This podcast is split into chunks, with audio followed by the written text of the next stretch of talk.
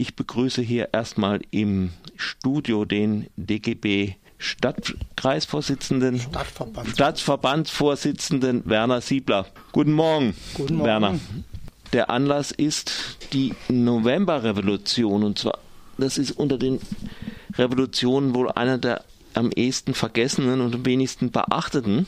Aber der Verdi Ortsverein Freiburg lädt dazu zu einem Stadtrundgang mit Rüdiger Winkler ein. Morgenrot der Freiheit. Bevor wir dazu was sagen, Warum eigentlich gerade diese so vergessene Revolution?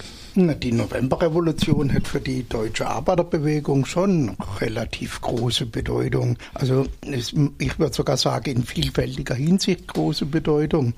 Die eine Geschichte ist ja das grandiose Versagen der deutschen Arbeiterbewegung, als es um den Ersten Weltkrieg ging. Mhm. Zunächst mal hat man sich ja verständigt, man lehnt Kriege auf jeden Fall ab bei der Pariser Konferenz wenige Monate später hat die deutsche Sozialdemokratie und leider auch die Gewerkschaften quasi dazu aufgerufen, mitzugehen. Dann gab es ja diese Abspaltung von der USPD bzw. Spartakusbund, die ja bei der konsequenten Ablehnung des Krieges bliebe. So, letztendlich haben sie recht gekriegt, weil der katastrophale Verlauf ja dazu geführt hat, dass es der Bevölkerung ziemlich dreckig ging. Und das mündete ja dann in dieser Novemberrevolution mit dem Aufstand der Matrose aus Kiel und das sich ja relativ schnell verbreitet hat. Selbst in Freiburg gab es Arbeiter- und Soldatenräte. Daran werden wir an die, bei dieser Führung auch erinnern und werde die Schauplätze der Auseinandersetzung besuchen. So, und in der Folge war ja dann die Frage, wie entwickelt sich dieses Deutschland nach diesem verlorenen mhm. Weltkrieg, der von Deutschland angezettelt wurde. So, und dann kam natürlich Frauenwahlrecht. Insbesondere kam das Betriebsrätegesetz von 1920, wobei da die Arbeiterbewegung nicht glücklich drüber war.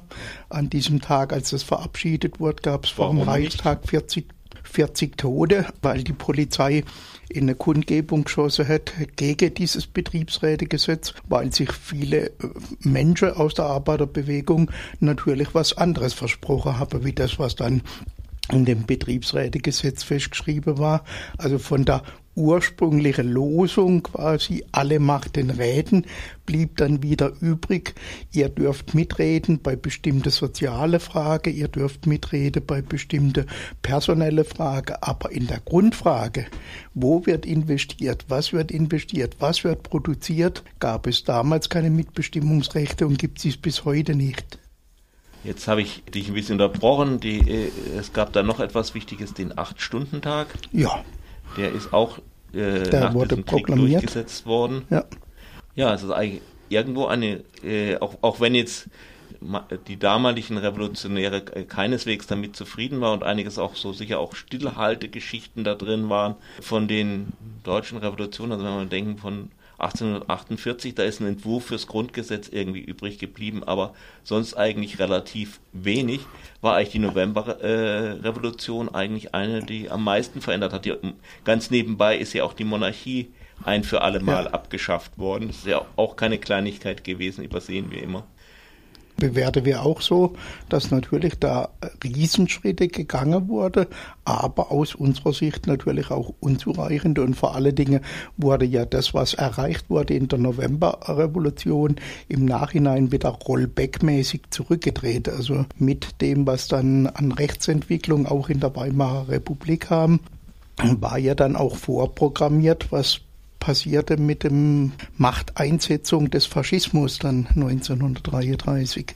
Ja, also die, die Novemberrevolution wurde gründlich diskreditiert als äh, Dolchstoß von den Rechten, obwohl die Front längst zusammengebrochen war, obwohl der Generalstab selber eigentlich schon gefordert hat, dass es Waffenstillstandverhandlungen gibt und so und hm. die Matrosen eigentlich nur noch diese letzte Ausfahrt der Flotte, die eh sinnlos gewesen wäre, verhindert haben und der Krieg eigentlich längst verloren war.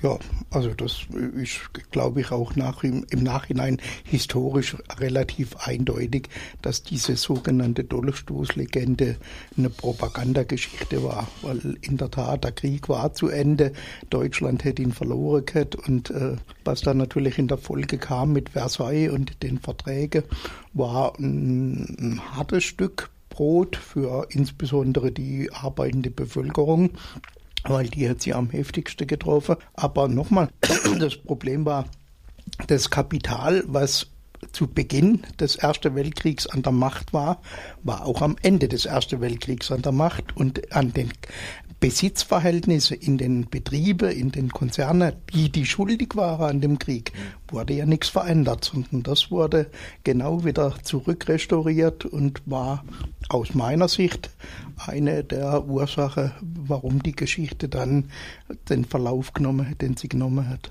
Mhm. Man hatte ja natürlich auch raschen Sündenbock, die äh, jüdischen Kriegsgewinner angeblich. Das war so der Sündenbock von damals, heute sind es eher die Flüchtlinge. Ähm, aber vielleicht kommen wir nochmal auf Freiburg. Was gab es denn da Besonderes in Freiburg?